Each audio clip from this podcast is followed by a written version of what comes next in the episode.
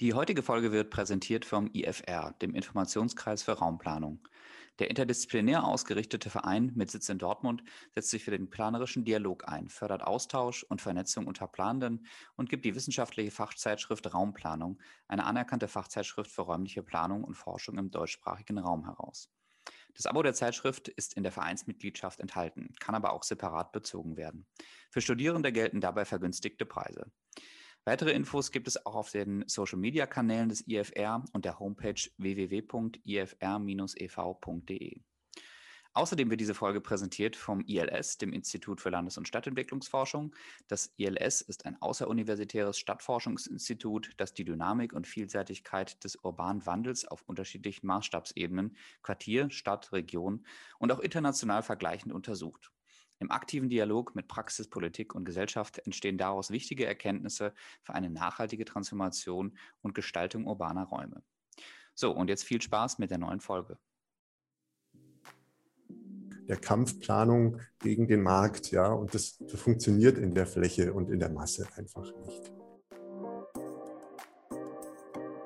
Ich würde sagen, kompakt werden ist das Gebot der Stunde, denn nach 70 Jahren autoorientierter Dispersion sind unsere Städte und Regionen schon lang nicht mehr kompakt oder nur noch in Fragmenten. Die Kinder hier in dem Quartier tatsächlich auch quer durch die Gärten durchturnen und gar nicht so ganz klar ist. Also wo ist denn jetzt hier der öffentliche Raum und wo ist der private Raum? Aber den Kindern ist das ziemlich egal, die laufen da einfach quer drüber. Hallo und herzlich willkommen zu Städtebau im Dialog. Ich bin Hendrik Jansen und ich bin Ilka Mecklenburg. Hier beschäftigen wir uns mit aktuellen Themen aus dem Bereich Stadtplanung und Städtebau und unterhalten uns eine gute halbe Stunde mit Architektinnen und Architekten, Stadtplanerinnen, Wissenschaftlern und Urbanisten. Dabei schauen wir uns in jeder Staffel einen Themenbereich besonders genau an. In der dritten Staffel wollen wir uns mit dem Thema Wohnen beschäftigen und diskutieren, wie wir in Zukunft leben wollen. Unsere heutigen Gäste sind Robin Ganser und Henning Krug von der Hochschule Nöttingen-Geislingen. Robin und Henning beschäftigen sich schon seit vielen Jahren mit dem Thema Wohn- und Siedlungsentwicklung und haben zuletzt an einer Studie zu Konzepten und gebauten Realitäten für neue Stadtquartiere mitgearbeitet. Neben dem Thema Wohnen haben wir auch über Mobilität gesprochen und inwiefern die Verkehrsplanung die Qualität von öffentlichen Räumen beeinflusst.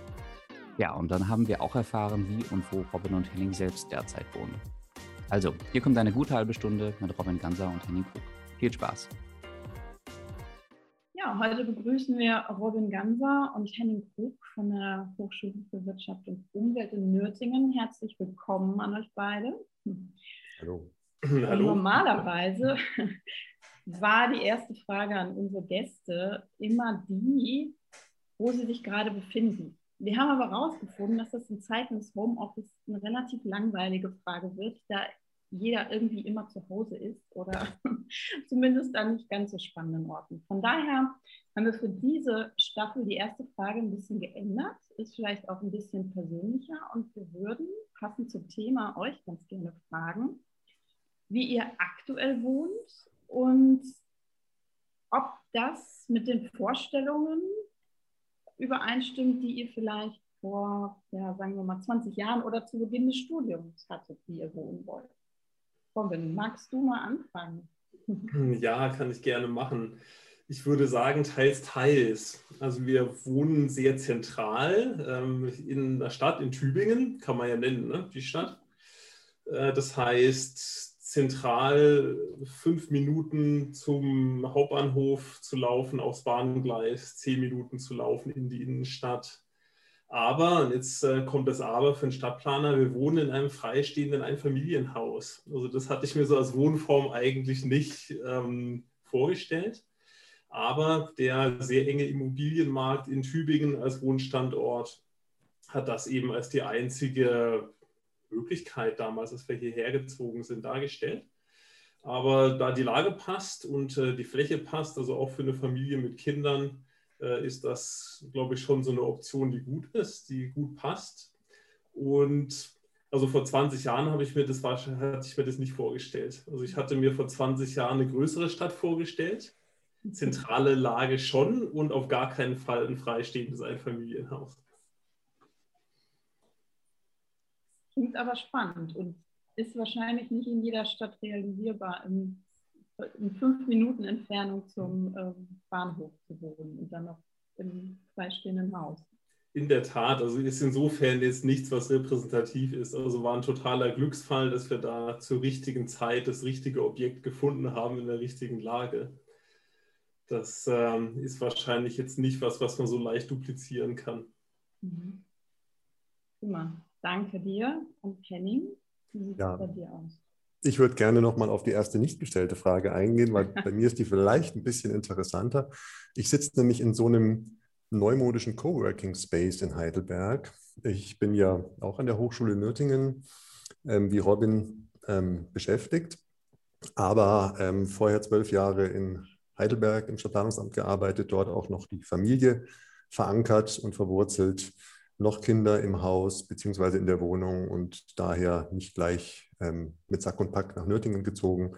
Ich bin also so ein bisschen so ein Multilokaler und da war es dann nötig, insbesondere jetzt in der Corona-Zeit, aber auch schon vorher in Heidelberg noch eine zweite zweiten Ort für die tägliche Arbeit zu finden.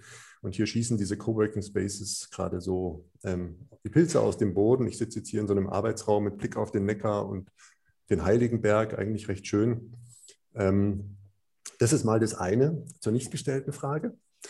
Zur gestellten Frage, ja, ich habe sie mir schon so ungefähr vorgestellt. Ich bin so ein totaler Fan der geschlossenen Blockrandbebauung und ich wohne eigentlich fast seit ich, also von Anfang an dort. Es gab dann mit elf so einen kleinen Kulturschock, weil meine Eltern halt, wie man das sich in dieser Generation als Wohlstandsmodell vor allem vorstellte, irgendwann dann in den Süden von München an den Waldrand in ein Einfamilienhaus gezogen sind. Das war für mich wirklich auch ein Lebens. Ähm, Schock mit den ganzen Erreichbarkeitsnachteilen und den sozialen Bezügen, die da weggefallen sind.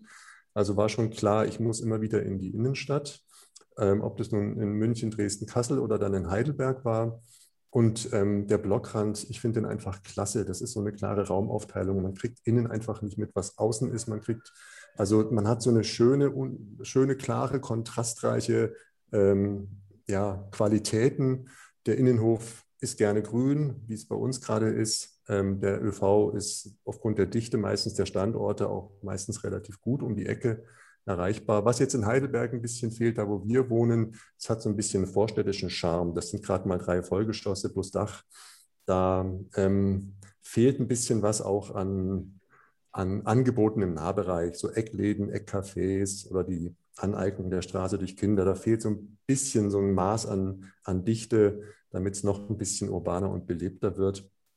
Ähm, aber sonst ist es eigentlich schon die Wohnsituation, die ich mir vorgestellt habe. Was ich nicht dachte vor 20 Jahren, dass ich irgendwann mal anfange, die Fahrbahn als Gehweg zu benutzen, weil die Gehwege so schmal und teilweise zugeparkt sind. Also das hat sich ähm, bei mir so ein bisschen verändert in der Aneignung des Straßenraums. Ähm, das ist jetzt in Heidelberg nötig geworden, einfach aufgrund dieser furchtbar schmal dimensionierten und äh, zugeparkten Gehwege.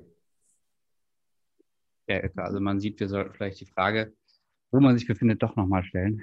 Es gibt mhm. offensichtlich auch interessante Antworten darauf, ähm, mhm. gerade in Zeiten von Corona. Ähm, danke euch beiden. Also man sieht, ihr habt äh, vielleicht äh, der eine mehr, der andere weniger ähm, eure Vorstellung vom Wohnen ähm, dann später auch realisiert. Jetzt wollen wir ja heute ähm, und habe dabei übrigens ja auch schon zwei, zwei Wohnformen eigentlich äh, genannt, die in ihrer Ausgestaltung sehr unterschiedlich sind. Einmal der der Blockrand verdichtetes Wohnen und einmal ähm, das Einfamilienhaus ein bisschen weniger dichtes Wohnen. Jetzt wollen wir ja heute auch äh, darüber sprechen, ähm, wie in Zukunft ähm, Städte, aber auch Quartiere sich entwickeln können, weil wir ja alle merken, dass der Wohnungsmarkt in sehr vielen Städten in Deutschland, ähm, gerade in Großmetropolen, aber eben zunehmend auch kleineren und Mittelstädten sehr, sehr angespannt ist, ähm, dass es viel Bedarf nach neuem Wohnraum gibt ähm, und dass es manchmal, Robin, wie du schon beschrieben hast, gar nicht so einfach ist, ähm, dann den entsprechenden Wohnraum für die entsprechende Lebensphase zu finden. Ähm, gleichzeitig haben wir natürlich als, als Stadtplaner ähm, und ihr genauso das, das Bestreben, unsere Städte kompakt zu entwickeln ähm, und dabei auch eine gewisse Dichte eben ja, möglich zu machen. Ähm, was sind für euch so die wesentlichen Strategien oder wesentlichen Konzepte, die wir eigentlich äh, brauchen in der Stadtplanung, damit äh, Städte kompakt bleiben können ähm, und trotzdem aber neuer Wohnraum zur Verfügung gestellt werden kann? Also Strategien und Konzepte plural ist, glaube ich, schon mal gut und richtig. Ich denke nicht, dass es gelingen kann, jetzt mit nur einer großartigen Strategie oder mit dem zentralen Konzept, was dann auch für alle Standorte passen sollte, ähm, da zum Erfolg zu kommen. Das heißt, ich denke, dass wir mit Sicherheit an der Innenentwicklung weiter dranbleiben müssen, einfach weil Fläche so ein zentraler Parameter ist, was wir ja sowohl in Praxis als auch Forschung immer wieder sehen, dass gerade an den Standorten, die über Jahrzehnte hinweg auch ein räumliches Wachstum, Wirtschaftswachstum und damit auch Bevölkerungswachstum erlebt haben, extreme Flächenknappheit haben. Und ähm, zum anderen sieht man natürlich, dass das Bild da sehr heterogen ist, also regional und lokal sehr unterschiedlich ist. Also was diese genannten äh, Wachstums- oder auch ähm, anderen Trends angeht, aber auch was die Flächenverfügbarkeit angeht. Das heißt, Innenentwicklung ein Baustein, mit Sicherheit total wichtig, also vor allem auch in den Bereichen, äh, die zukünftig äh, noch wachsen werden, aber das reicht an vielen Standorten nicht mehr aus wie wir jetzt in unserer aktuellsten Forschung auch gesehen haben. Ähm, das heißt, da muss man mit Sicherheit auch äh, dran gehen, wieder über Arrondierungen oder über neue Stadtteile auch auf der grünen Wiese nachzudenken, als bestmögliches Modell, die dann aber eben auch äh, kompakt sein sollten. Kompakt meint eben einer hohen städtebaulichen Dichte bei gleichzeitig hoher Qualität ähm, eine Ergänzung dann darstellen sollten zur Innenentwicklung. Also das sind bestimmt die zwei großen Leitlinien, die ich da sehen kann, die wir nach wie vor brauchen werden. Ich äh, wollte die Frage ein bisschen verändern. Ähm, denn, äh, Henrik, du hast gefragt, kompakt äh, bleiben. Ich würde sagen, kompakt werden ist das Gebot der Stunde. Denn nach 70 Jahren autoorientierter Dispersion sind unsere Städte und Regionen schon lang nicht mehr kompakt oder nur noch in Fragmenten, in Relikten von gründerzeitlicher, mittelalterlicher und sonstiger Städtebauepoche. Ähm, und wir haben es momentan mit einem dermaßen großen, sagen wir mal, Transformationsbedarf zu tun im Bestand, in diesen, ich nenne sie mal kurz, semi- und suburbanen äh, Bereichen von Stadt und Region, der meines Erachtens die große Zukunftsaufgabe ist. Also wie man innerhalb von vorhandenen Stadtgrundrissen, innerhalb von vorhandener Parzellierung, ohne jetzt Tabula rasa, sondern auch also sozusagen in kleinen Schritten, zum Teil auch mit den äh, Grundstückseigentümern oder mit einer sozusagen Weiterentwicklung im Bestand im Allgemeinen da zu einer Transformation, zu einer wirklich qualitativen Veränderung kommen kann. Und da sind wir noch komplett am Anfang in meinen Augen. Ähm, da hat auch unser Forschungsvorhaben wenig zu beigetragen. Ähm, wir haben die klassischen Neubauquartiere untersucht auf den Konversionsflächen beziehungsweise auf, ähm, ja, als, als Stadterweiterung auf der grünen Wiese oder am Stadtrand eben. Und wir haben diesen, diesen Transformationsprozess in diesem Forschungsvorhaben ja nicht betrachtet. Aber da liegt meines Erachtens ähm, wirklich die größte Zukunftsaufgabe. Und ich finde, dass wir da auch noch als Disziplin ähm, noch sehr wenig uns entwickelt haben, um dafür Konzepte und Strategien ähm, vorschlagen zu können, wie man das macht. Also immer mit der Zielsetzung, am Ende müssen flächensparendere, urbanere, also dichtere, gemischtere Strukturen entstehen, die einen besseren öffentlichen Raum haben, die mehr Naherreichbarkeiten haben, die besser mit dem öffentlichen Verkehr zu erschließen sind, die eine gute Nahversorgung haben, etc. pp. All das, was wir uns damit eben im Zusammenhang auch vorstellen an Qualität. Das heißt also, du sagst, eigentlich sind die ähm, Neubauquartiere gar nicht so das Wichtige für die Zukunft, sondern eigentlich eher die Bestandsquartiere, wo wir uns, wo wir uns kümmern müssen. Aber was, was konkret äh, können wir da verändern? Weil wir wissen alle, äh, aus, aus der Erfahrung, dass natürlich das äh, Arbeiten im Bestand sehr viel mehr Herausforderungen und auch sehr viel mehr Konfliktpunkte erzeugt, ähm, als es natürlich die Neuplanungen von Quartieren mit sich bringt. Ja, genau. Aber deswegen ist es ja die größte Herausforderung. Ich meine, wir können ja jetzt nicht so tun, dass durch Wachstum, also auf neuen Flächen, sich die Stadtstrukturen ähm, fundamental verändern werden.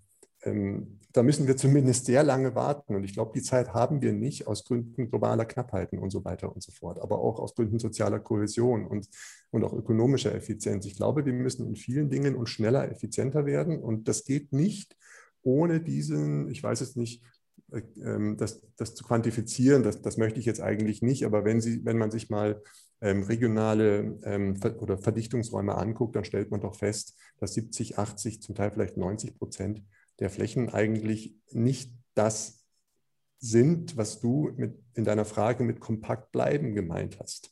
Ja? Also ist doch, ist doch naheliegend, dass wir uns damit befassen müssen. Und es ist aber ähm, eine eine große Aufgabe und wir als Disziplin haben die Konzepte und Strategien noch nicht aus dem FF, wie wir sie vielleicht für Neubaugebiete haben, weil sie eben wesentlich einfacher und in der Vergangenheit das, das, das Mittel der Wahl waren, um Stadterweiterung zu betreiben. Mhm. Okay. Auch so ein bisschen die Frage in, in dem Kontext, sorry, zu dem, was du gesagt hast, ist gerade Henning, ähm, ob Stadtplanung da tatsächlich die, die einzige oder zentrale Disziplin ist, die dann tatsächlich so einen Wandel voranbringen kann.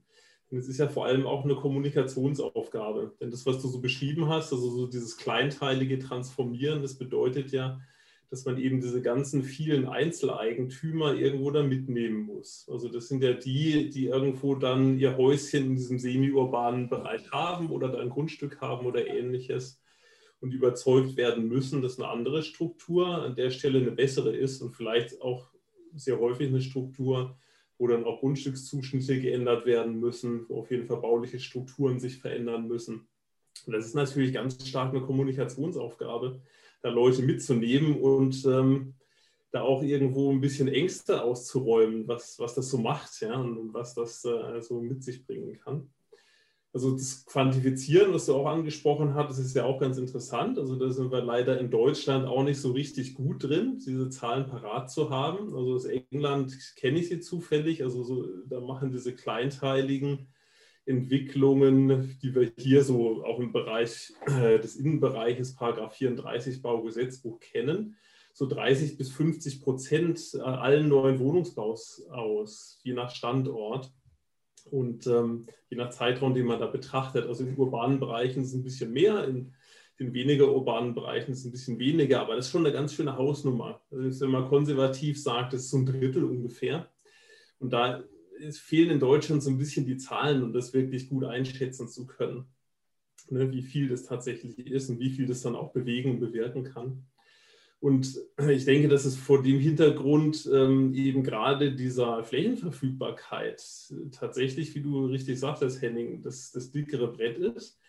Und dass es deswegen aber, glaube ich, auch nicht so wirklich schnell äh, eine Lösung dafür geben wird, da tatsächlich voranzukommen. Also ich glaube äh, daher, dass diese duale Strategie schon nicht verkehrt ist.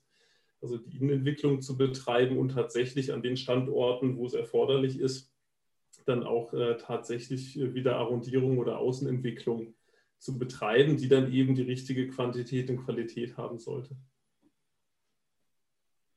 Ja, also ich äh, kann dem nur zustimmen. Ich glaube, es ist eine enorme Kommunikationsaufgabe, insbesondere wenn man es dann mal auf kommunaler Ebene oder in einem konkreten Quartier angeht.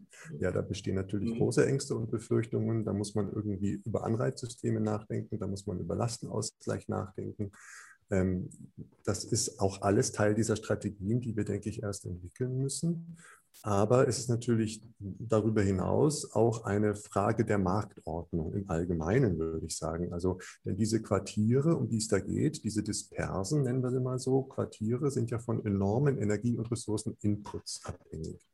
Und die sind ja nur möglich geworden dadurch, dass diese Ressourcen und die Energie über Jahrzehnte verbilligt zur Verfügung gestellt wurden durch politisch bedingte niedrige Preise. Das Verursacherprinzip im Bereich Verkehr und Energie und so weiter sollte ja in den letzten Jahrzehnten nicht durchgesetzt werden. Inzwischen sind wir aber doch auch im politischen Bereich da viel weiter. Also wird es da auch Veränderungen geben in der mhm. Frage, wie teuer ist was? Und dadurch wird es auch Veränderungen in der Lagegunst zwischen dispersen und zwischen urbanen Quartieren geben. Ja, es, ohne diese Verschiebungen, die durch Bundeslandes- oder europäische ähm, Politiken ausgelöst werden können, haben Städte meines Erachtens überhaupt ja, keine Chance nicht. Natürlich im Einzelfall schon, aber es ist immer dann wieder so ein bisschen der Kampfplanung gegen den Markt, ja, und das funktioniert in der Fläche und in der Masse einfach nicht.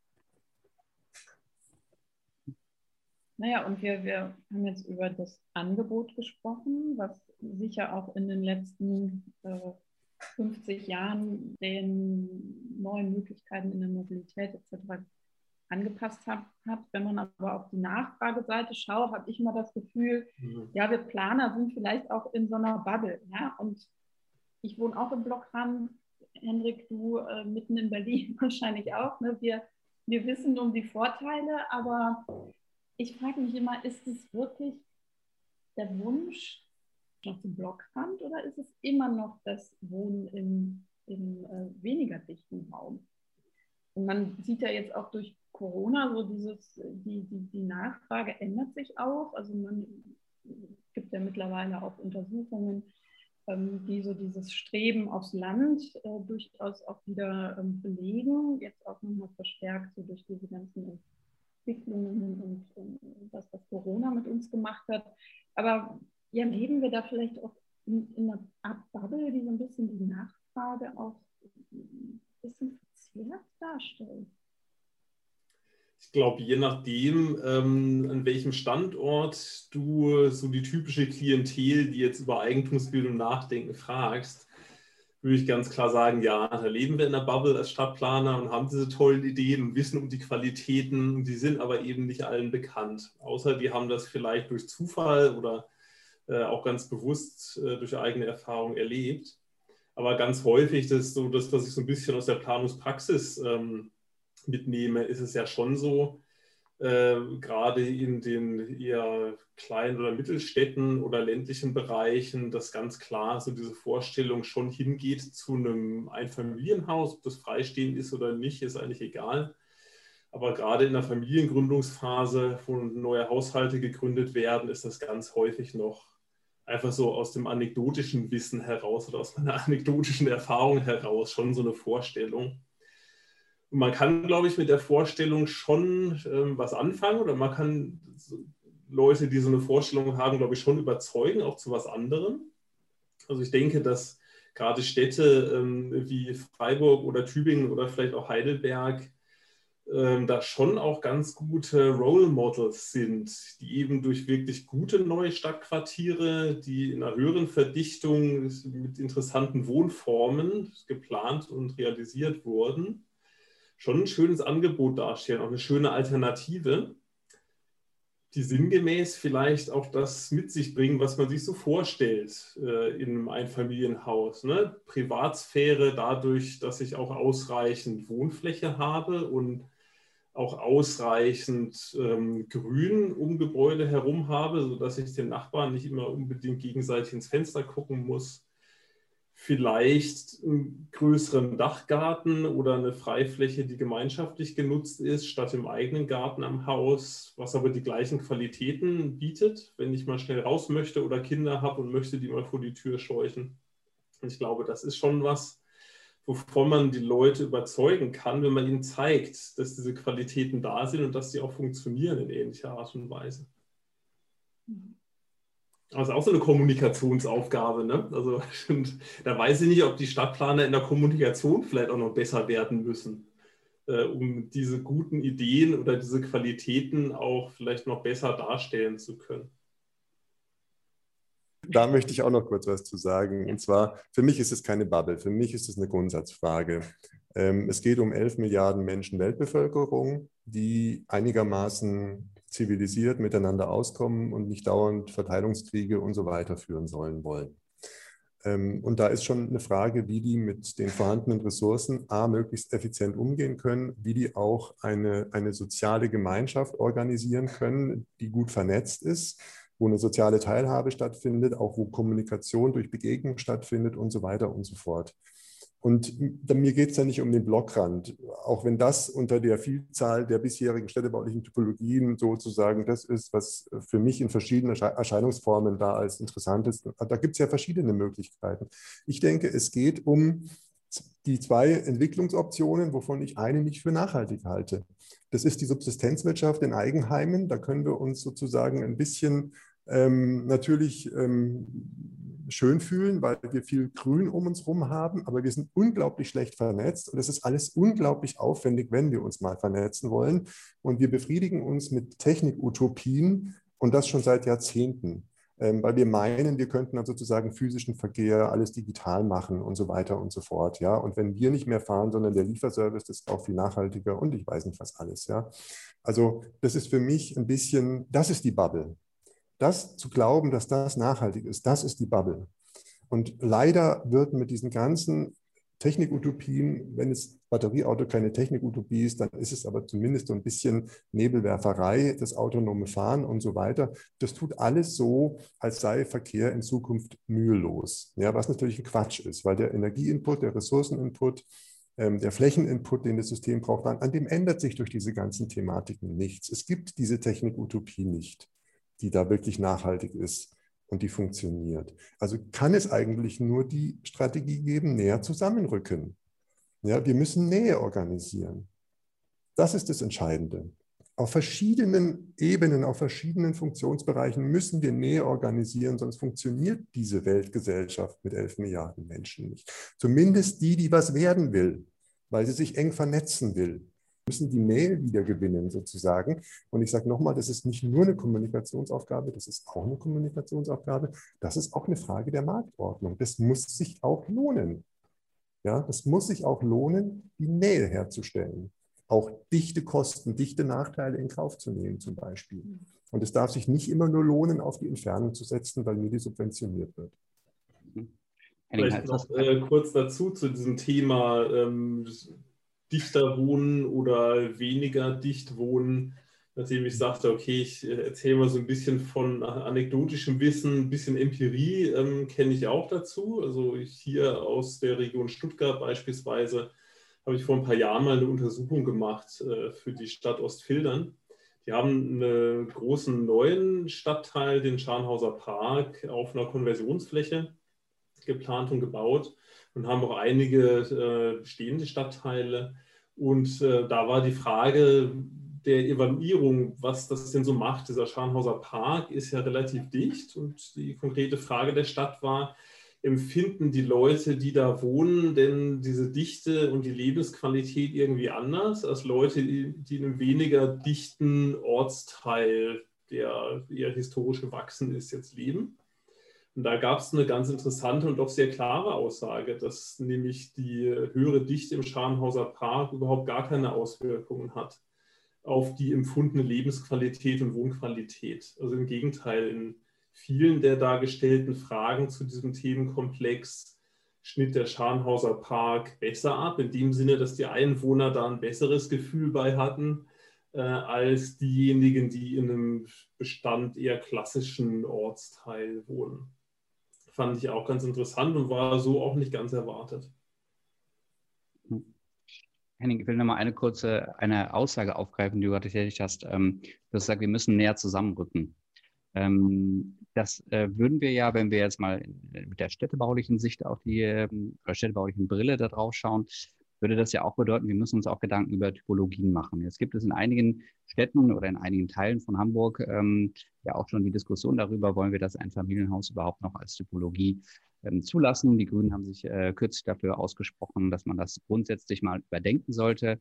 Ähm, wie ist eure Einstellung dazu? Sollte es äh, bestimmte Typologien eigentlich zukünftig ähm, in der Stadtplanung gar nicht mehr geben, weil sie einfach so unnachhaltig sind?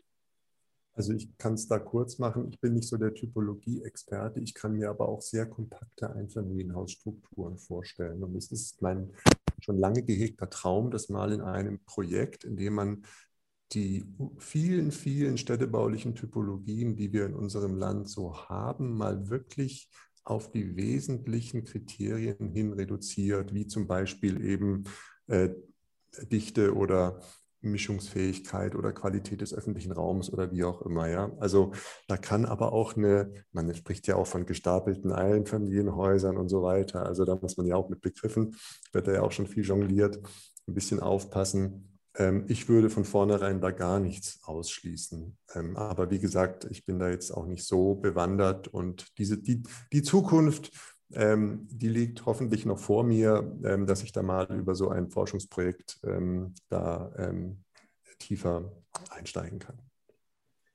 Ich sehe das genauso. Also im Übrigen gibt es da auch schon ja, eine ganze Reihe von ganz guten Beispielen, finde ich auch. Also ein Beispiel könnte auch sein, hier eigentlich direkt vor meiner Haustür der Alexanderpark in Tübingen. Das ist eine Mischung aus Blockrandbebauung im klassischen Sinne, also Geschosswohnungsbau und Stadthäusern bzw. Reihenhäusern. Und äh, das funktioniert recht gut. Die teilen sich eine Tiefgarage, die teilen sich einen gemeinsamen Innenhof und die Reihen- oder Stadthäuser haben dann gleichzeitig noch ein privates Stück Garten äh, auf äh, der rückwärtigen Seite, die nicht zum Hof orientiert ist. Also das wäre zum Beispiel so ein Modell, äh, wo du beides in einem Block kombiniert hast. Also durchaus, äh, durchaus denkbar, dass äh, solche Typologien dann da vielleicht auch noch wichtiger werden. Also vielleicht auch in diesem Kontext, was du Ilka vorher so als Bubble äh, genannt hattest, ne? also vielleicht kann man die Leute ja auch in solchen Schritten dann dahin bringen, dass sie dann das verdichtete Wohnen eher akzeptieren, wenn sie noch so das Gefühl haben, sie haben ihr eigenes Häuschen, auch wenn das ein Reihenhaus ist. Und sie haben vielleicht auch noch ein eigenes Stück Garten. Ähm, und ähm, man nähert sich dann so an und hat gleichzeitig den Vorteil natürlich in solchen Strukturen, dass die äh, normalerweise demografisch ganz gut gemischt sind. Also weil einfach die unterschiedlich großen Wohneinheiten eine ziemlich große Flexibilität dahingehend mitbringen. Und die ist natürlich auch ähm, gut für die Zukunft. Ne? Also wenn man nicht monostrukturiert plant und baut, sondern eher schön mischt. Ihr habt euch intensiver mit neuen Stadtquartieren beschäftigt im Rahmen der BWSR-Studie Neue Stadtquartiere, Konzepte und gebaute Realität. Ist vor einigen Wochen veröffentlicht worden, ist auch abrufbar über ähm, die Seiten des BWSR. Wir können auch gerne in die Show Notes noch den entsprechenden Link äh, einpflegen. Den Untertitel fand ich ganz interessant. Konzepte und gebaute Realität. Das lässt ja schon vermuten, dass die Konzepte nicht immer eins zu eins umgesetzt wurden. Ähm, könnt ihr das näher erläutern? Was waren eure wichtigsten Erkenntnisse dazu? Also ich denke, wichtig äh, für das Forschungsprojekt ist zu verstehen, dass ganz bewusst es Forschungsaufgabe war, ein Querschnitt neuer Stadtteile bzw. neuer Stadtquartiere in ganz Deutschland zu erheben. Das heißt, ein Querschnitt über rundherum drei Jahrzehnte von den 90er Jahren bis heute zum einen und dann äh, ganz bewusst auch ein Querschnitt im Sinne von Quantität und äh, Qualität. Es ging uns nicht darum, Best Practice zu suchen bei dem Projekt, sondern wir wollten tatsächlich wissen, was passiert denn da draußen. Also das war auch die Frage, die das BBSR besonders spannend fand. Das haben wir in einem kleinen Konsortium bearbeitet, das Projekt. Also wir haben da gemeinsam mit äh, dem Büro Stadtraumkonzepte aus Dortmund äh, gearbeitet und mit dem Institut Weber und Partner aus Stuttgart und haben äh, tatsächlich deutschlandweit dann nach äh, gewissen Größenschwellen neue Stadtteile äh, erhoben wir haben nicht die ganz kleinen eingesammelt. Also uns war wichtig, dass das schon ein gewisses Gewicht hat, äh, das neue Stadtteil bzw. neue Stadtquartier. Das heißt, wir hatten Größenschwellen von äh, ungefähr 1000 Einwohnern oder 500 Wohneinheiten oder 10 Hektar. Hatten allerdings auch eine Wildcard, das heißt Stadtteile, die für einen bestimmten Standort, vielleicht eine kleinere Stadt und deswegen von der Größenschwelle her vielleicht nicht ganz passend, besonders wichtig war, dann haben wir das auch mit erhoben, haben das mit aufgenommen. Und dazu gehören auch alle äh, wichtigen militärischen Konversionsstandorte äh, durch ganz Deutschland durch, die ja teilweise auch eben eher ländlich ähm, geprägt sind oder auch in kleineren Städten liegen. Also das vielleicht, um das Ganze nochmal so ein bisschen einzupacken. Und ähm, in der Tat wesentliche Erkenntnisse waren, dass einerseits solche neuen Stadtquartiere tatsächlich ziemlich flächendeckend auftauchen. Also schon natürlich mehr in Großstädten, wie zu erwarten war, aber äh, genauso auch in kleinen und Mittelstädten. Und ähm, die sind auch kein zeitlich singuläres Phänomen, sondern über diese drei Jahrzehnte konnte man das immer wieder beobachten, gerade in den Großstädten, dass es da eigentlich schon ein Standard ist der Stadtentwicklung in der Großstadt, dass dann das Entwickeln von neuen Stadtquartieren Teil der Gesamtstrategie ist. Und dass gerade in Ballungsräumen oder in Wachstumsräumen tatsächlich auch hier die sehr angespannten Immobilienmärkte ein Stück weit entlastet werden können.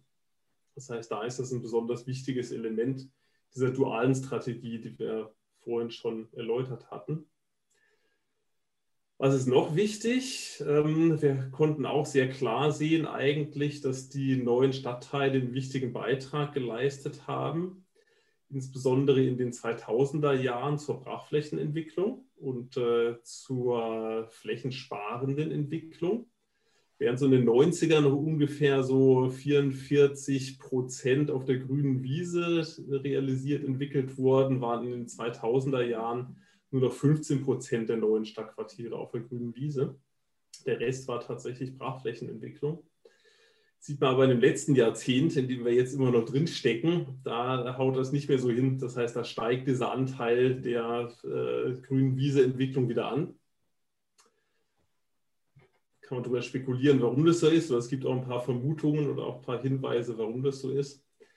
Äh, was doch äh, ganz interessant war, war auch, dass die Dichte kontinuierlich ansteigt, also Flächeneffizienz, ähm, die wir heute ja auch schon besprochen haben, die ist ganz klar ablesbar, dass die größer wird.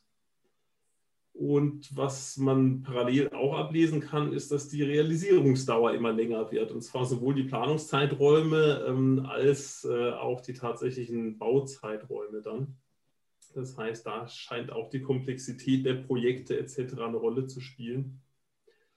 Äh, wobei die Planungsinstrumente eigentlich alle ganz gut beurteilt wurden. Das heißt, da kommen die Kommunen wohl gut mit klar, um neue Stadtteile zu entwickeln. Das funktioniert. Wie Henning ja vorher auch schon gesagt hatte, da hat Stadtplanung quasi Erfahrung drin, so komplette Quartiere neu zu entwickeln.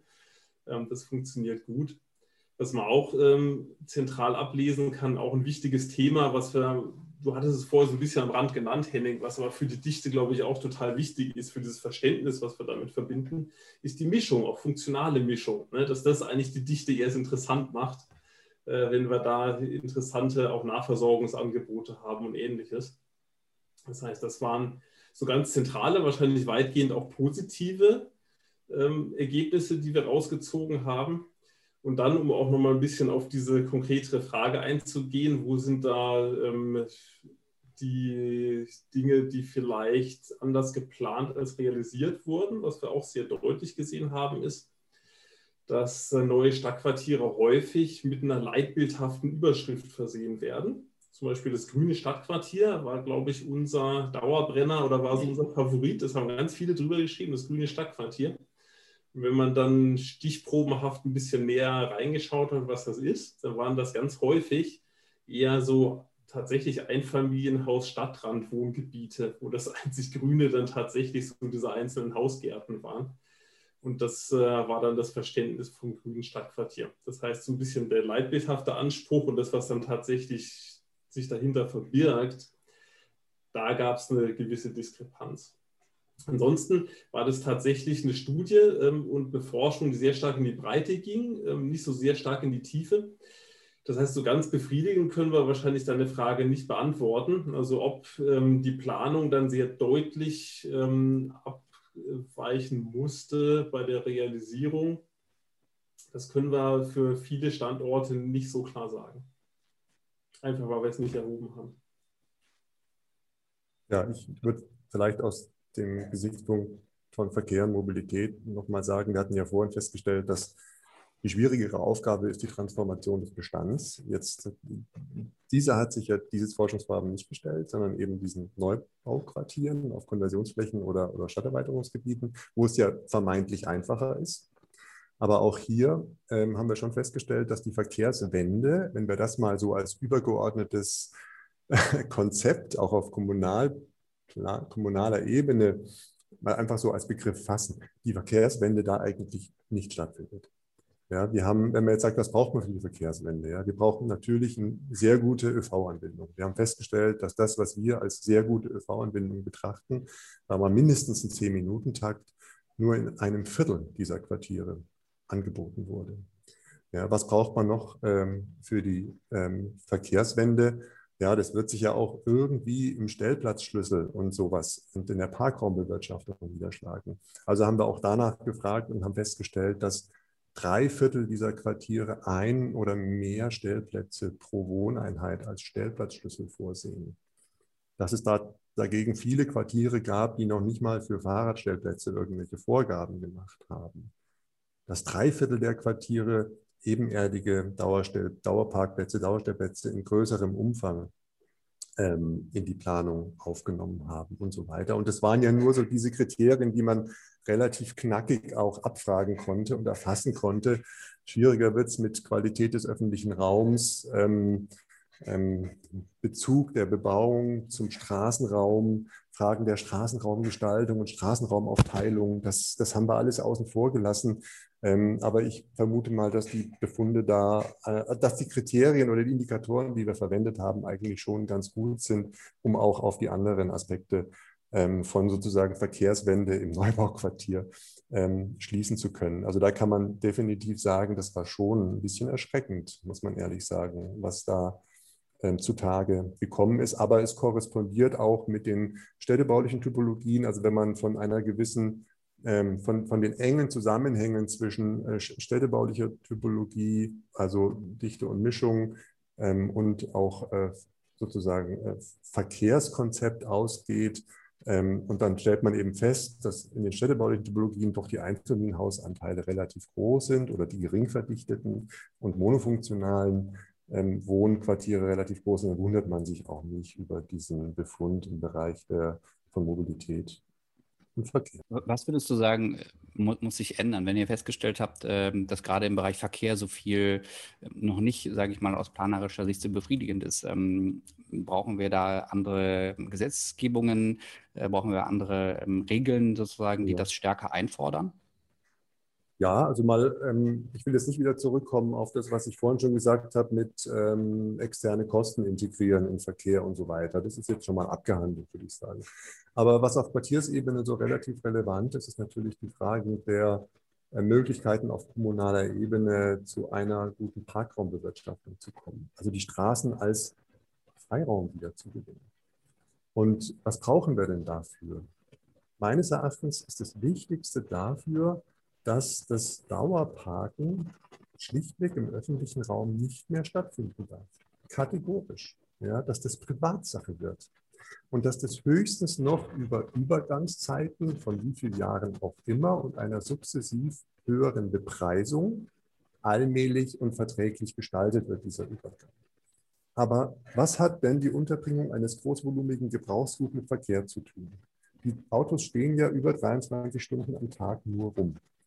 Ja? Und die stehen nur deswegen im Straßenraum rum, weil mal irgendein schlauer Kerl diesen Begriff des ruhenden Verkehrs sich ausgedacht hat. Also ich vereinfache jetzt etwas. Ne? Ich will nur zeigen, dass Sprache, die tägliche Sprache, die wir verwenden, auch dazu beiträgt, dass wir hier den Status quo aufrechterhalten. Jedes Mal, wenn wir ruhender Verkehr sagen, dann, dann ähm, subsumieren wir das Dauerparken unter die Verkehrsfunktion einer Straße. Und wenn es der Verkehrsfunktion einer Straße dient, dann ist es Gemeingebrauch. Dann ist es keine Sondernutzung. Und das ist der große Fehler. Dauerparken ist Sondernutzung. Und deswegen muss es Privatsache auf privaten Flächen oder wo auch immer, jedenfalls auf eigene Kosten passieren. Und das lässt momentan das Straßenver Straßenrecht nicht zu. Und deswegen, also es ändert sich allmählich. Allmählich darf man, und Deswegen durfte man bislang auch zum Beispiel für Anwohner Lizenzen nur ganz, ganz geringe Verwaltungsgebühren im Jahr verlangen. Das ändert sich jetzt langsam. Aber wir sind noch ein Stück weit davon entfernt, wirklich diesen großen Schritt zu gehen und das Dauerparken ähm, aus den Straßenräumen ähm, wirklich zu verbannen. Dann entstehen nämlich auch ganz tolle ähm, Nebenbeieffekte, weil, weil plötzlich werden, ähm, wird es für private Investoren interessant, Sammelgaragen zu bauen. Es wird plötzlich einen Markt dafür geben. Ähm, und wir brauchen keine Stellplatzpflicht mehr. Weil ich kann ja nicht sozusagen, ohne Stellplatzpflicht muss ich ja nicht davon ausgehen, dass die Leute dann im Straßenraum parken, weil das ist ja dann verboten. Ja? Und dann entsteht noch was Interessantes. Wenn es keine Stellplatzpflicht mehr gibt, dann gibt es auch keine Quersubventionen von Stellplätzen durch Wohnungen mehr. Heutzutage ist es ja so, dass man zwar Stellplätze bauen muss, aber die Kosten dafür nicht eins zu eins dem Nutzer des Stellplatzes auferlegen kann. Die sind ja viel zu hoch. Und die sind nur deshalb zu hoch, weil der Straßenraum so billig ist.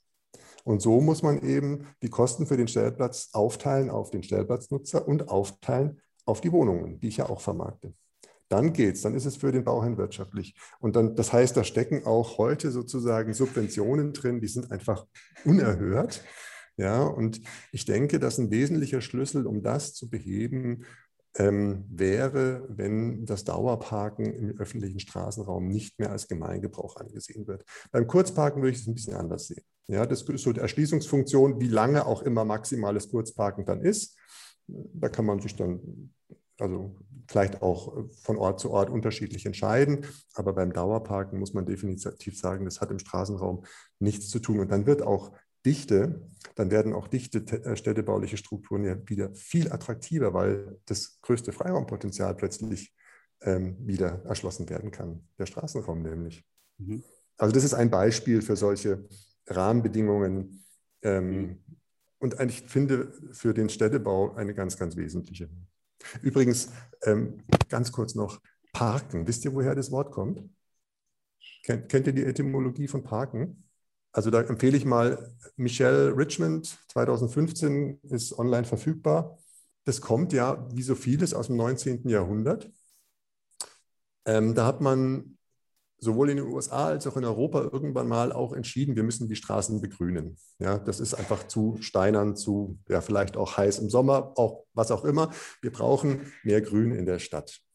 Da hat man sich ein bisschen drüber unterhalten, soll das jetzt mehr am Rand in Baumstreifen oder sollen die Baumstreifen in der Mitte sein? Meistens hat man sich ja für die seitlichen Baumstreifen entschieden. Das waren sozusagen kleine Straßenparks. Dann haben die Leute da ihre Pferde festgemacht und dann haben die ihre Kutschen da festgemacht und irgendwann wurden aus den Kutschen Autos und irgendwann wurden aus den Grünstreifen Parkstreifen, aber nicht mehr im Sinne des Straßenparks, sondern im Sinne des Parkens. Also die Nutzung dieser grünen Parkstreifen ist ähm, sozusagen die Wortherkunft des Parkens. Jetzt könnte man natürlich einfach sagen, wenn wir die Straßen wieder zum Freiraum machen, heißt es, wir müssen sie wieder zum Parkraum machen im ursprünglichen Wortsinn. Mhm. Da habe ich zumindest äh, schon wieder was gelernt heute. Ähm, Henning, ich äh, gebe dir vollkommen recht, ähm, was du sagst in Bezug auf die ähm, ähm auf das auf den ruhenden Verkehr, wie man ja bezeichnet.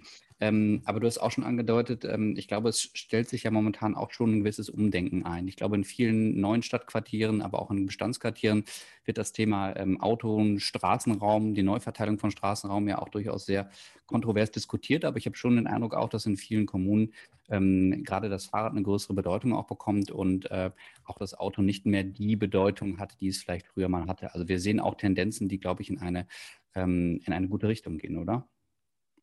Ja, schon punktuell.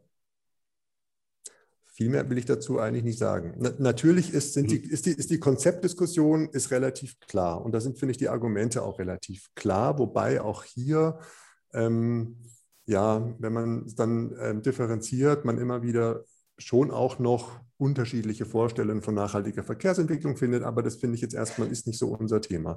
Punktuell, ähm, wenn wir in Großstädte schauen oder in ähm, ja, Neubauquartiere in Großstädten, können wir das ja auch in unserer Studie, denke ich, nachweisen, dass da der Anteil dieser mit gut mit dem ÖV angebundenen Quartiere oder mit einem geringeren Stellplatzschlüssel versehenen Quartiere höher ist. Ja, mhm. aber uns planen, also wenn ich vor, vorhin gesagt habe, wir leben in einer Bubble, dann würde ich sagen, ja, das kann manchmal sein, weil wir nur an diese großen Städte denken mhm. und nicht ans flache Land und an die Region. Das ist vielleicht unsere Bubble. Mhm. Ja, und, und, und, und, da marschiert die Karawane wirklich immer noch in die gleiche Richtung. Mhm. Ja, und das Gleiche ist ja im Prinzip auch für den, für den Wohnungsmarkt der Fall. Äh, da haben wir ja auch durchaus regional sehr große Unterschiede, äh, was, die, ähm, was den Druck auf dem Wohnungsmarkt angeht.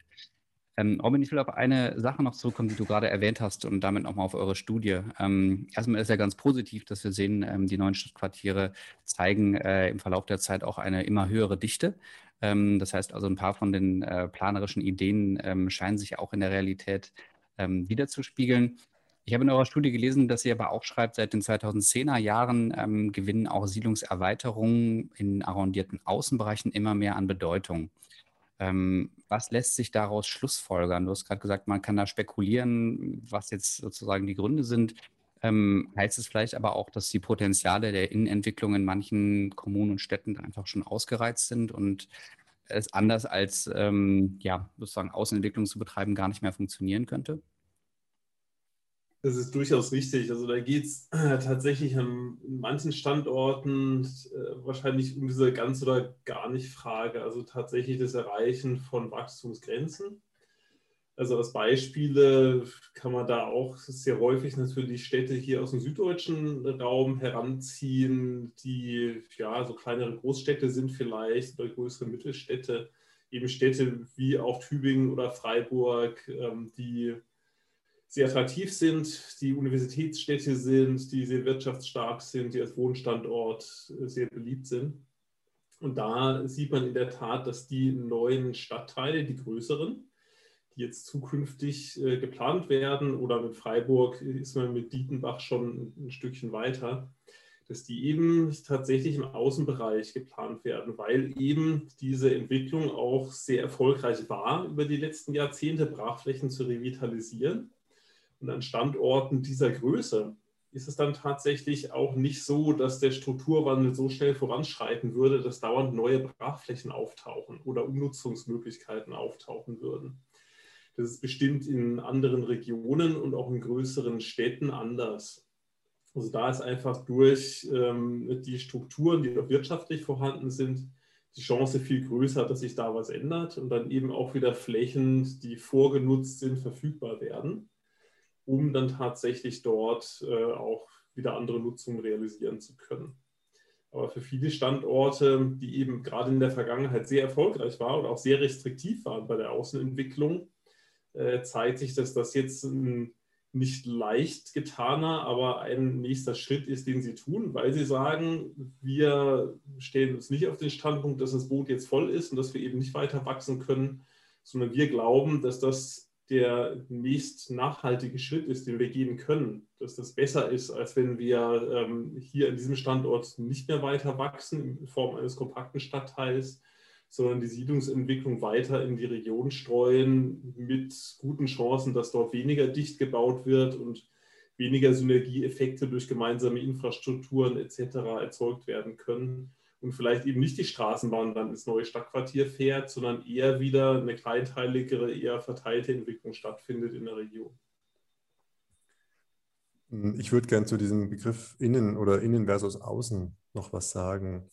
Ähm, für mich war der nie so der Entscheidende.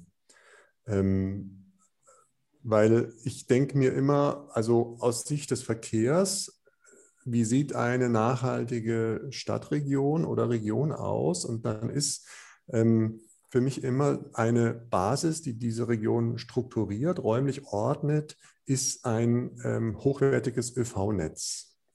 Und für das hochwertige ÖV-Netz gibt es nicht so richtig ein Innen und ein Außen. Okay, da gibt es Standorte, die innerhalb eines Fußgängereinzugsbereichs einer Haltestelle liegen, die dann im Fünf-Minuten-Takt bedient wird. Und es gibt Bereiche, die außerhalb dieses Fußgängereinzugsbereichs liegen. Aber sonst ähm, ist in meiner Vorstellung dieses ÖV-Netz also möglichst regional durchgängig vernetzt. Und zwar in alle Richtungen, nicht immer nur in Richtung eines oder weniger Zentren.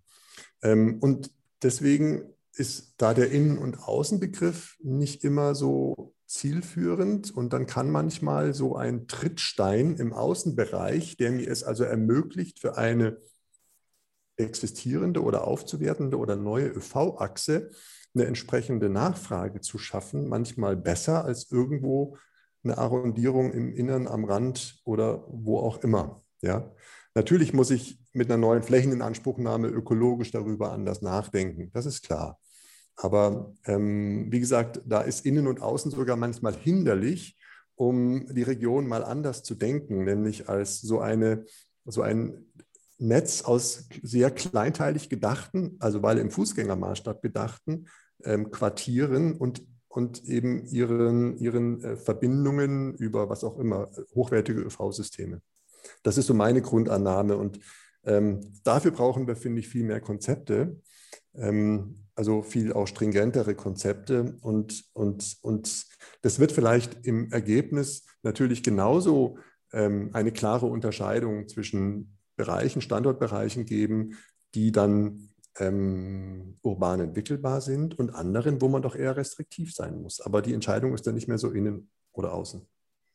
Mhm, okay, das heißt aber auch, ich meine, gerade haben wir darüber gesprochen, wie unterschiedlich auch äh, Kommunen natürlich aufgestellt sind, was ihre, ihre Größe angeht und damit natürlich aber auch oft verbunden, die Möglichkeit überhaupt einen, einen leistungsfähigen ähm, ÖV zur Verfügung zu stellen. Ne? Gerade für mittlere und kleinere Städte ist es ja manchmal einfach nicht möglich, zumindest heute noch nicht möglich. Ähm, es gibt immer mehr gute Konzepte, denke ich, die auch da versuchen äh, können, ähm, auch einen ÖV anzubieten und sei es eben ähm, nicht mehr den klassischen Bus, sondern vielleicht neuere Ideen, aber ähm, das heute zur Verfügung zu stellen, ist natürlich gerade auch in ähm, kleineren oder Mittelstädten eine große Herausforderung. Ja, da sind wir beim regionalen Zusammenhang, da sind wir bei Landes- und Bundespolitik, bei Kostenwahrheit im Autoverkehr, da sind wir bei einer klaren Priorisierung des, des ÖPNV in Infrastrukturplanung und Infrastrukturbetrieb und so weiter und so fort. Das ist ein Riesenhandlungsfeld. Ja, und darüber reden wir ja auch. Es ist ja kein neues Handlungsfeld. Es wird nur selten in dieser Konsequenz auch wirklich mit Siedlungsstrukturentwicklung zusammengedacht, auch wenn wir auch darüber schon lange reden. Ja, es gibt ja diesen angelsächsischen Begriff der Transit-Oriented Development, hat so eine blöde deutsche Übersetzung TOD, Tod. Ähm, Ah, es gibt keine gute deutsche Abkürzung dafür, aber natürlich ÖV-orientierte Siedlungsentwicklung ist ja äh, Terminus technicus im Deutschen. Ja, natürlich, darüber reden wir auch schon lange, aber ähm, auch wieder wenig wirklich konsequent regional, häufig immer noch auf die klassischen ähm, zentrenorientierten Netze gedacht innerhalb einer einzelnen Stadt. Die werden kollabieren, mehr oder weniger, wenn wir tatsächlich konsequent auf den 10- oder auf den 5-Minuten-Takt gehen. Dann werden diese zentralen Knoten überlastet sein, dann werden die zentralen Strecken überlastet sein und es macht auch keinen Sinn, dort im Halbminutentakt zehn Linien im Fünf-Minuten-Takt zu überlagern und dann im Halbminutentakt zu fahren. Das ist ja Unsinn. Wir müssen diese Netze entflechten, wir müssen sie regional denken. Äh, und da geht es los sozusagen. Und dann müssen wir auch die Rahmenbedingungen dafür schaffen. Das ist völlig richtig, Henrik. Mhm würde noch mal ganz gerne ganz kurz bei der regionalen Ebene bleiben. Ich finde das auch eine ganz wichtige ähm, Ebene, gerade wenn es auch um ja, Arbeitsteilungen äh, zwischen Kommunen geht. Äh, sind wir nicht nur beim Verkehr, sondern auch bei ja, infrastrukturellen, also anderen infrastrukturellen Maßnahmen. Habt ihr in der Studie denn auch ähm, irgendwie Zusammenhänge sehen können zwischen kommunal oder, oder Handlungen, Umsetzungsmaßnahmen im Quartier, auf der Quartiersebene, auf der konzeptionellen Ebene und vielleicht korrespondierenden regionalen, übergeordneten Strategien? Ähm, oder war das eher nicht so ein Thema? Das war eher nicht das Thema, nein. Okay. Aber könnte ja vielleicht noch ein Thema werden. Absolut. Nee, wie ich mhm. vorher sagte, ne, die Studie, die war schon relativ breit angelegt. Mhm. Und also in dieser Stichprobe, da sind ja auch dann über 1000 Quartiere gelandet. Das heißt, da ist jetzt schon so, auch so ein Datenschatz vorhanden, wo man da genau solche Fragen auch nochmal nachgehen kann. Und wie bei jeder guten Forschungsarbeit stellen sich natürlich am Ende äh, der Forschungsarbeit neue Forschungsfragen, also manchmal sogar mehr, als äh, man äh, vorher irgendwie sich gefragt hat. Mhm. Und da denke ich mal, haben wir natürlich noch spannende Aufgaben vor uns hier in der Forschung. Mhm. Du hast gerade schon ein ähm, Konzept genannt, was äh, aus dem angelsächsischen Raum kommt, ähm, das wir dich mal aufgreifen und nochmal euch die Frage stellen, ähm, wir haben, wie wir heute schon gesehen haben, große Herausforderungen bei der Siedlungsentwicklung, ähm, auch bei der Verkehrsentwicklung, die damit zusammenhängt.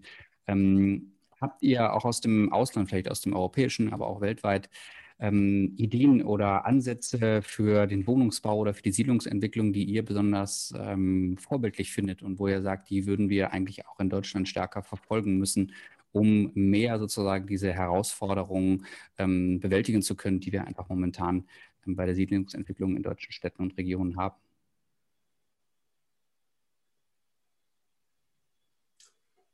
Also ich denke, es gibt eine Reihe von, von interessanten, aber jetzt aus meiner Sicht eher so üblichen Verdächtigen vielleicht. Also Stichwort Nachhaltigkeit, Ressourceneinsatz etc. Da haben skandinavische Länder natürlich sehr interessante Varianten des Holzbaus, ähm, die man sich angucken kann.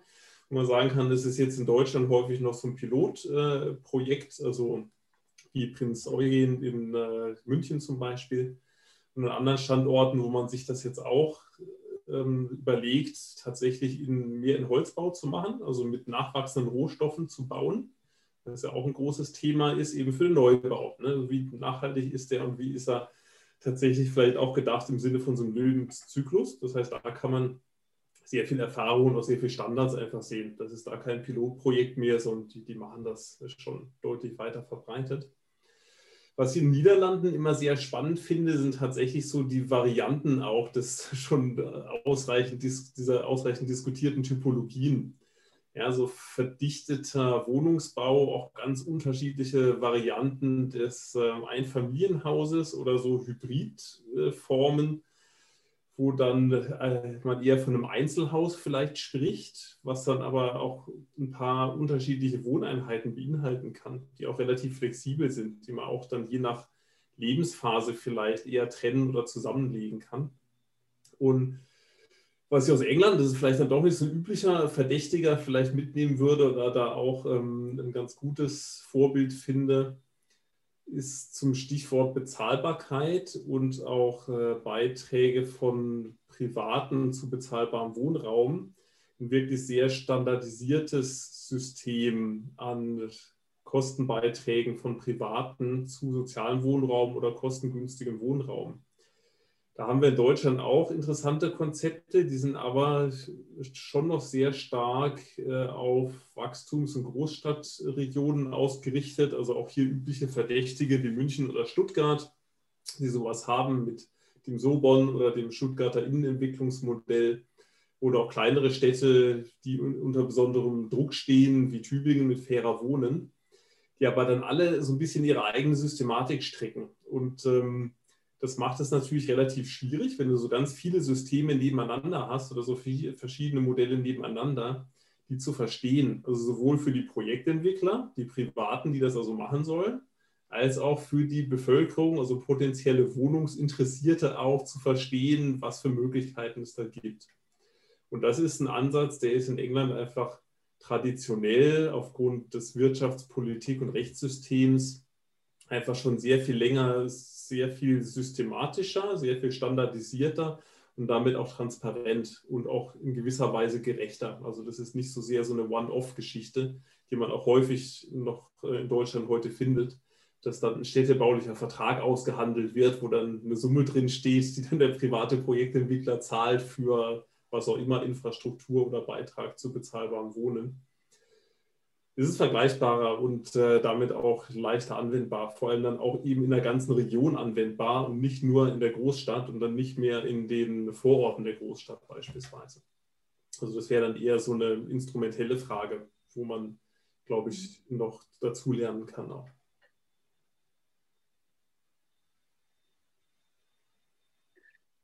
Prima. Ja, was mir als Beispiel noch äh, aus dem Ausland einfällt zu der Thematik, ist tatsächlich noch, äh, die Schweiz ist ja auch immer ein äh, beliebtes Beispiel für sowas. Und weil wir heute ja auch ein bisschen über die ähm, regionale Dimension gesprochen haben, ähm, fällt mir da eben der, der kantonale Richtplan ein, den die ähm, Schweizer immer ähm, anwenden. Das Ganze auch legitimiert durch das Raumplanungsgesetz, was es ja dort gibt. Ähm, und das hat aus meiner Sicht nochmal eine sehr, sehr große ähm, Möglichkeit, auch auf regionaler Ebene die Siedlungsentwicklung zu steuern. Ähm, das würde ich persönlich mir manchmal auch ein bisschen mehr für Deutschland wünschen, dass wir da auf höheren Ebenen auch nochmal stärkere Instrumente hätten, die ein bisschen mehr Durchschlagskraft haben, als das manchmal in unseren Regionen der Fall ist. Da ist die Kommune ja schon sehr, sehr autonom. Die haben im Zuge dessen auch eine sehr systematische Auseinandersetzung, zum Beispiel mit dem Thema Dichte in verschiedenen städtebaulichen Typologien. Das ist schon die Datengrundlage, die die da produzieren, ist schon wirklich aller Ehren wert. Also davon kann man sich ein bisschen was abschneiden. Also ich kann auch generell zu den internationalen Beispielen, jetzt könnte ich einiges anführen. Ich denke, es ist immer total wichtig, seinen Horizont zu erweitern. Ich finde auch, dass man in Deutschland eher etwas innovationsgehemmt ist, ja, sage ich mal, aus verschiedenen Gründen. Ähm, und dass man sich da schon viele Anregungen holen kann, insbesondere vielleicht auch, was die Beziehung zwischen Gebäude und öffentlichen Raum oder insbesondere die Qualität von öffentlichen Räumen angeht. Ähm, man muss immer so ein bisschen vorsichtig sein vor so einem Wahrnehmungsparadox, insbesondere wenn man da in Urlauben oder Exkursionen dann so schöne Dinge sieht und vielleicht nicht ganz die Hintergründe alle versteht und dann mit irgendwelchen Ideen nach Hause kommt. Und ich darf mich dann mit den Studierenden wieder auseinandersetzen, warum ich jetzt Kreisverkehre nicht so toll finde. Ja, ach, das ist doch im Urlaub immer so easy und chillig und so mit den Kreisverkehren. Und also wenn es sozusagen mit einer guten Auseinandersetzung der Vor- und Nachteile und der Gründe ähm, verbunden ist, dann ist es natürlich immer trotzdem ähm, viel, viel wert, auch wenn ich jetzt hier keine persönlich, keine eigenen Beispiele ins Spiel bringen möchte. Vielleicht ganz kurz noch dazu, um das auch nochmal zu unterstreichen. Also einfach das Kopieren von irgendeinem innovativen Ansatz aus dem Ausland und dann hier transferieren nach Deutschland im Sinne von so einem Copy and Paste, das funktioniert natürlich nicht wirklich. Also es geht um ein Adaptieren dann für das, was wir hier auch brauchen, also für unsere Fragestellungen. Und das ist natürlich ja etwas, was mit äh, mehr Aufwand verbunden ist, äh, was aber dann tatsächlich zu innovativen Lösungen führen kann, glaube ich, wenn man sich tatsächlich wie du so schön sagtest, Henning, ne, so über den Tellerrand hinausschauend, äh, eben mit anderen Problemlösungen beschäftigt, auf die man selber vielleicht gar nicht kommen würde, wenn man so in diesen ausgetretenen Pfaden des eigenen Planungssystems unterwegs ist. Ja, Robin, das ist, glaube ich, ein ganz schöner Bogen zu dem, was du anfangs gesagt hast, nämlich, dass wir Planerinnen und Planer Bilder produzieren müssen, auch zu einem gewissen Teil, um dann auch in die Kommunikation zu gehen. Und da finde ich auch gerade im ähm, Austausch mit Studierenden immer gut, wenn man mal nach Skandinavien guckt, aber dann auch wieder ein bisschen zurückkommt, auf unseren Kontext adaptiert und äh, einfach auch aufzeigt, dass Dinge insbesondere so im, im ähm, öffentlichen Verkehr oder in der Nutzung des MIVs auch historisch bestimmt schon andere sind als, als jetzt hier. Und daher finde ich das jetzt einen ganz äh, schönen Bogen. Und um, um den Bogen jetzt nochmal weiter zu spannen, würde ich gerne auf unsere Schlussfrage kommen. Und da wird es wieder ein bisschen persönlicher. Ähm, nämlich die Frage, welcher Ort für euch der wichtigste in eurem Quartier ist. Henning, ich unterstelle dir jetzt einfach mal aus dem, was du gesagt hast, dass ein wichtiger Ort zumindest die Fahrbahn ist, die du, die du dir aneignest. Aber vielleicht gibt es da noch spannendere Orte bei dir. Ja, das glaube ich auch. Wobei so, so weit ist diese Antwort von meiner Antwort, die ich jetzt geben möchte, gar nicht weg. Eine Antwort, die jetzt nicht akzeptiert werden würde von euch, ist ja der eigene Balkon, ne? vermutlich. Also das scheiden wir mal aus. Das ist zu sehr auf die Privatgemächer bezogen. Also wenn es ein öffentlicher Ort sein soll, ist mir keiner eingefallen, den ich hier anderen bevorzugen würde. Also es gibt sozusagen zwei mögliche Antworten. Die eine ist, es sind mehrere. Der Marktplatz, die zentrale Straßenbahnhaltestelle, mein Lieblingsnahversorger, der Direktvermarkter am Stadtrand und so weiter und so fort.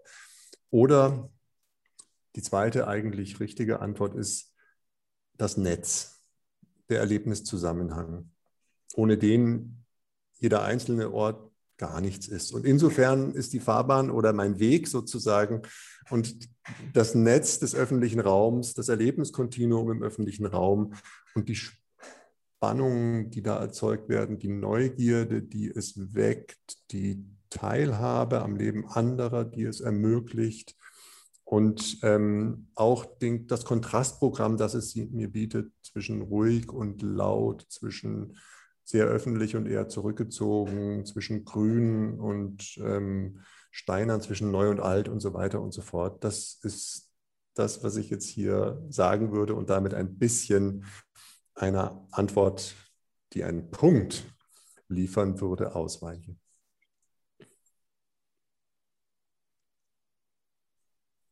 Ja, ich befürchte, ich würde das äh, ganz ähnlich angehen, diese Antwort, denn diesen einen Ort und was dann wirklich der wichtigste ist, das ist tatsächlich sehr, sehr schwer zu benennen. Aber ich würde mal sagen, ausgehend tatsächlich von der Wohnung bzw. von dem Wohnhaus ist es tatsächlich auch der Wohnweg. Das heißt, es ist eine wirklich kleine Anliegerstraße hier, die direkt vor der Türe ist, wo sehr viel Kommunikation stattfindet. Wo man sich mit den Nachbarn trifft, wo die Kinder spielen, wo die Nachbarskinder auch zusammenkommen wo diese alten Hausgärten auch nicht abgeschlossen sind, sondern die Kinder hier in dem Quartier tatsächlich auch quer durch die Gärten durchturnen und gar nicht so ganz klar ist. Also wo ist denn jetzt hier der öffentliche Raum und wo ist der private Raum? Das ist wahrscheinlich schon ablesbar. Aber den Kindern ist das ziemlich egal. Die laufen da einfach quer drüber. Und dieser Wohnweg, der hat einfach eine wirklich sehr, sehr schöne Atmosphäre und ist tatsächlich dann sowas, was einem deutlich zeigt, okay, du kommst jetzt hier zu Hause an und kommst jetzt hier so in deinem direkten Wohnumfeld an. Und der Wohnweg führt dann tatsächlich auch auf der einen Seite direkt ähm, an so einen kleinen Flusslauf, also wo ich dann joggen gehe. Und auf der anderen Seite dann direkt in den bisschen dichteren Teil des Quartiers, wo dann die Eckkneipe, das Eckgeschäft und so weiter zu finden sind. Also diese Mischnutzung, die man an so einem urbanen Standort natürlich schätzt. Und diese Verbindung ist es eigentlich. Ne? Insofern würde ich schon sagen, der, der Wohnweg als Aufenthaltsraum, aber eben auch als der Weg, der mich dann entweder zum Sport oder auch ähm, zum sozialen Vergnügen im Quartier führt. Das ist wahrscheinlich so der wichtigste Ort im Quartier.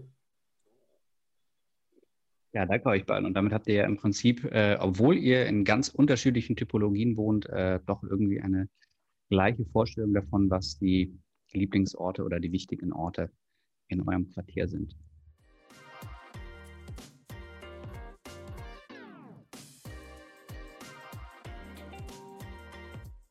Gut, ja, Ilka, das war unsere erste Folge äh, zum Thema Zukunft des Wohnens ähm, mit zwei ganz unterschiedlichen Personen, die auch ganz unterschiedlich leben, wie wir gehört haben.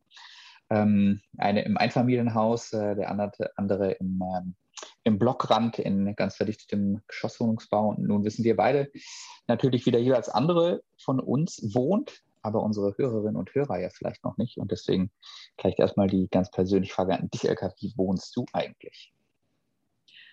Ja, also bei mir hat sich ja tatsächlich in der letzten Zeit ein bisschen was geändert. Also meine Hauptwohnung ist weiterhin in äh, Dortmund, hier in der südlichen Innenstadt, auch im verdichteten Blockrand. Das hatte ich ja eben auch schon verraten. Und ähm, ja, genieße hier tatsächlich die ähm, Nähe zu Einkaufsmöglichkeiten ähm, in einer sehr schönen Altbauwohnung und habe das Privileg, hinten raus auch noch eine Terrasse zu haben. Also ich äh, darf mich überhaupt nicht beschweren. Ich fühle mich hier wohl.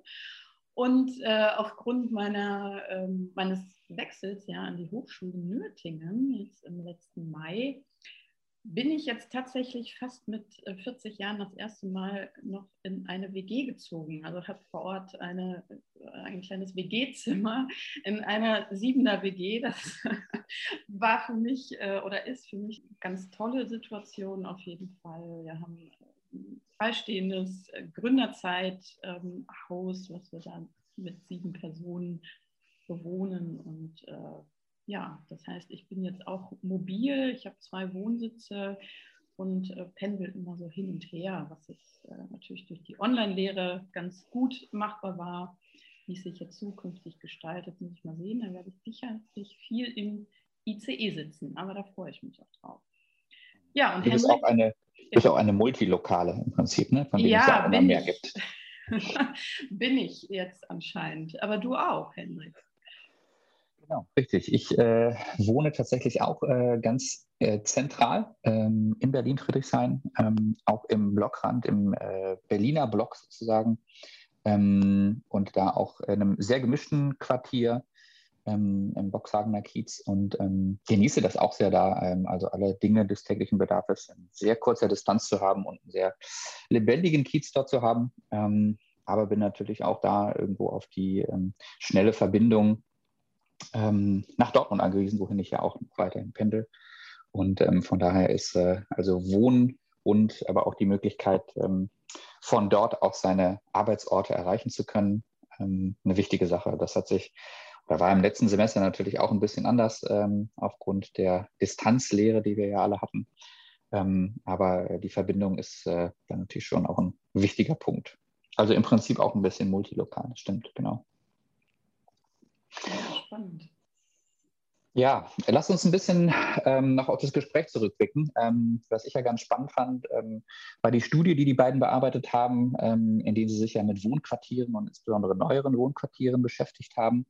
Ähm, was ich eigentlich einen ganz ermutigenden Punkt fand, ähm, ist, dass Sie gesagt haben, dass man schon sieht, dass die Wohnquartiere, die Sie betrachtet haben, doch eine höhere städtebauliche Dichte aufweisen, ähm, als das äh, vielleicht von Bestandsquartieren oder für Bestandsquartiere der Fall ist. Ähm, jetzt muss man natürlich sagen, das bezieht sich nur auf die Quartiere, die Sie dort speziell betrachtet haben. Ähm, es mögen natürlich auch besondere Quartiere sein, aber grundsätzlich ähm, fand ich erstmal den Hinweis oder die Idee, die Erkenntnis vielmehr ganz spannend, dass Sie sagen, diese Quartiere sind dichter, als sie vielleicht in der Vergangenheit waren. Und damit mhm. werden ja schon bestimmte ja, städtebauliche Ziele, die wir auch versuchen als Planer äh, umzusetzen, also in Zukunft offensichtlich stärker berücksichtigt und auch stärker von der Bevölkerung angenommen. Ja, das ist auch ein Punkt, den ich äh, sehr spannend fand und äh, natürlich auch zeigt, dass das, was wir Planerinnen und Planer wollen, auch äh, Berücksichtigung findet in der Umsetzung. Aber natürlich zeigt die Studie auch, und das haben wir eben auch durchaus auch ein bisschen kritisch diskutiert, dass nicht immer all das, was äh, sich vorgenommen wird, dann auch umgesetzt wird. Ähm, Stichwort Verkehr, Mobilität können wir vielleicht gleich noch vertiefen, aber auch das Thema Freiraum, ähm, Freiraumqualitäten, öffentlicher Raum ist dann vielleicht in der letzten Konsequenz immer ein Bereich, der dann doch äh, aufgrund von Einsparungen ähm, ein bisschen hinten rüber fällt. Also da finde ich, da sollten wir Planerinnen und Planer doch noch stärker ein Augenmerk drauf haben, dass äh, da die Ziele auch eingelöst werden. Was ich auch und, im, und im Prinzip, vielleicht wenn ich da kurz noch einhaken darf, ja. im Prinzip auch eine Sache, die wir aus dem letzten, der letzten Staffel ja. mir noch in den Kopf kommt, ähm, weil wir da ja ganz konkret auch über die Wertigkeit von öffentlichen Räumen oder von Freiräumen gesprochen haben.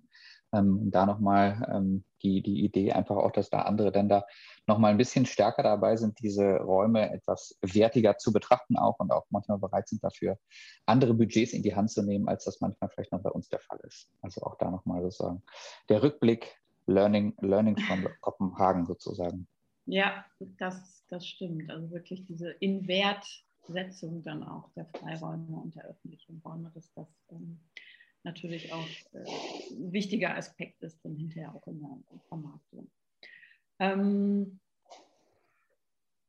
was äh, wir auch so ein bisschen angerissen haben, war, okay, wie ne, auf der einen Seite haben wir uns jetzt Neubau oder schaut die Studie sich äh, Neubauquartiere an, aber wir haben natürlich auch ganz, ganz viele Bestände, wo noch viel geht, würde ich jetzt mal so sagen. Also wo ähm, wir auch in Zukunft viel, viel stärker die Nachverdichtungspotenziale ausschöpfen sollten. Also ich denke hier zum Beispiel an ja, also diese klassischen Einfamilienhausgebiete der 60er, 70er, 80er Jahre, wo jetzt nicht nur durch den Generationenwechsel vielleicht die Chance besteht, auch nochmal neue Konzepte, neue Nachverdichtungskonzepte zu denken und umzusetzen, sondern ja auch insgesamt hier das Potenzial zu sehen, was solche Quartiere auch für Qualitäten haben, aber vielleicht auch noch zusätzlich für Qualitäten, soziale Einrichtungen, Verkehrsinfrastrukturanbindung etc. benötigen, um auch zukünftig attraktiv zu bleiben. Und ähm, das ist sicher vor dem Hintergrund von Eigentümerstrukturen etc.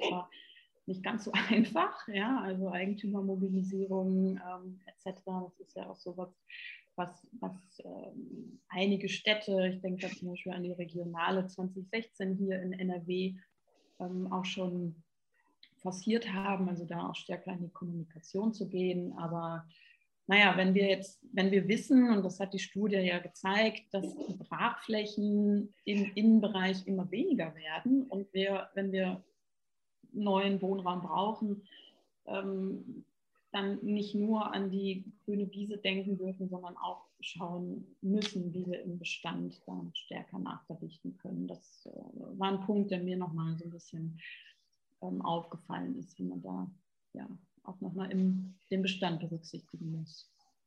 Ja, das war ja ein Punkt, den, äh, den Henning ganz stark ähm, nochmal unterstrichen hat. Ich glaube auch, das ist total wichtig und wahrscheinlich gibt es da sogar ähm, sozusagen im Sinne einer äh, Innenentwicklung ähm, sollte es da noch mehr Potenziale geben als in neuen Stadtquartieren. Aber wie du schon richtig sagst, ist natürlich einfach ähm, das Verändern von einer Bestandssituation immer sehr viel schwieriger. Ähm, ich habe das selbst in ein paar Projekten ähm, in Berlin auch mitgemacht, ähm, weil man einfach ähm, ja, eine, eine, gebaute Umwelt von, ähm, von Anwohnern, aber auch von Eigentümern dort verändert. Ja. Und das ist ja nicht nur so bei den Einfamilienhausgebieten so, sondern mhm. auch bei verdichteteren Strukturen. und im Prinzip finde ich, dass wir da auch in der Stadtplanung und im Städtebau noch zu wenige effektive Instrumente haben, um das einerseits ähm, den Leuten vor Ort richtig kommunizieren zu können, warum Nachverdichtung überhaupt wichtig ist und warum wir es auch ja. an den Stellen brauchen.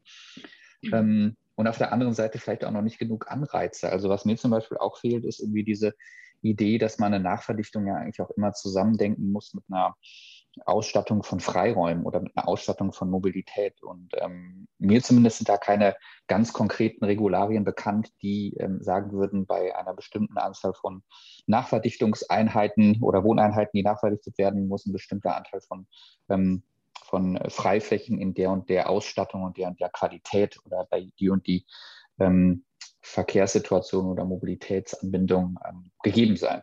Und ich glaube, daran könnten wir noch sehr stark arbeiten, diese Instrumente zu verbessern. Einerseits, um eine Akzeptanz zu bekommen, ähm, dass Nachverdichtung ähm, und Innenentwicklung damit notwendig ist. Ähm, und auf der anderen Seite aber auch zeigen, dass es nicht zu was Schlechterem führen muss, was ja immer von vielen Anwohnern oder Grundstückseigentümern dann vor Ort dann erwartet wird. Das geht vielleicht zu so einem nächsten Punkt, den ich noch spannend finde. Und zwar, da ist Henning ja auch sehr stark darauf eingegangen, dass das Thema Wohnen ja auch immer ganz stark mit dem Thema Mobilität und Verkehr mhm. verknüpft ist. Also jeder, glaube ich, äh, ähm, wählt auch seine ganz persönliche Wohnsituation danach aus, welche Wege oder welche Orte er auch erreichen muss oder erreichen kann. Ähm, und ähm, wir haben ja auch viel darüber gesprochen, wie die, wie die Straßen, Straßenräume sich verändert haben, wie sie sich vielleicht in Zukunft verändern müssten wieder, damit sie eine andere Funktion ähm, einnehmen, die sie früher mal hatten. Und das fand ich einen ganz spannenden Punkt, dass wir beim Thema Wohnen ähm, auch ganz, ganz schnell beim Thema Verkehr sind oder beim Thema Mobilität, weil das was ganz Persönliches ist, was einen jeden Tag und täglich betrifft, genau wie das Wohnen selber eigentlich. Definitiv. Und äh, ich hatte mir die Aussage notiert, äh, der, der Verkehr oder die Verkehrswende hinkt, hinkt da zurück. Ne? Also wir planen Wohnquartiere für die nächsten x Jahre ähm, und setzen aber die Verkehrskonzepte, die Mobilitätsform an, die wir heute haben. Also da müssen wir auch viel, viel progressiver denken. Auch da bin ich dann wieder mit, mit meinem Blick im, im Ausland. Wir haben das äh, ja in der letzten Staffel auch diskutiert. Kopenhagen, Rotterdam ging dann natürlich nochmal teilweise progressivere Wege, wo klar ist, ja, das äh, Rad, das Lastenrad und auch der ÖPNV haben viel stärker Vorrang äh, vom ähm, MIV und äh, das ist, glaube ich, etwas, wo wir hier ähm, noch viel, viel stärker nachlegen müssen und auch ja, Zukunft, mit,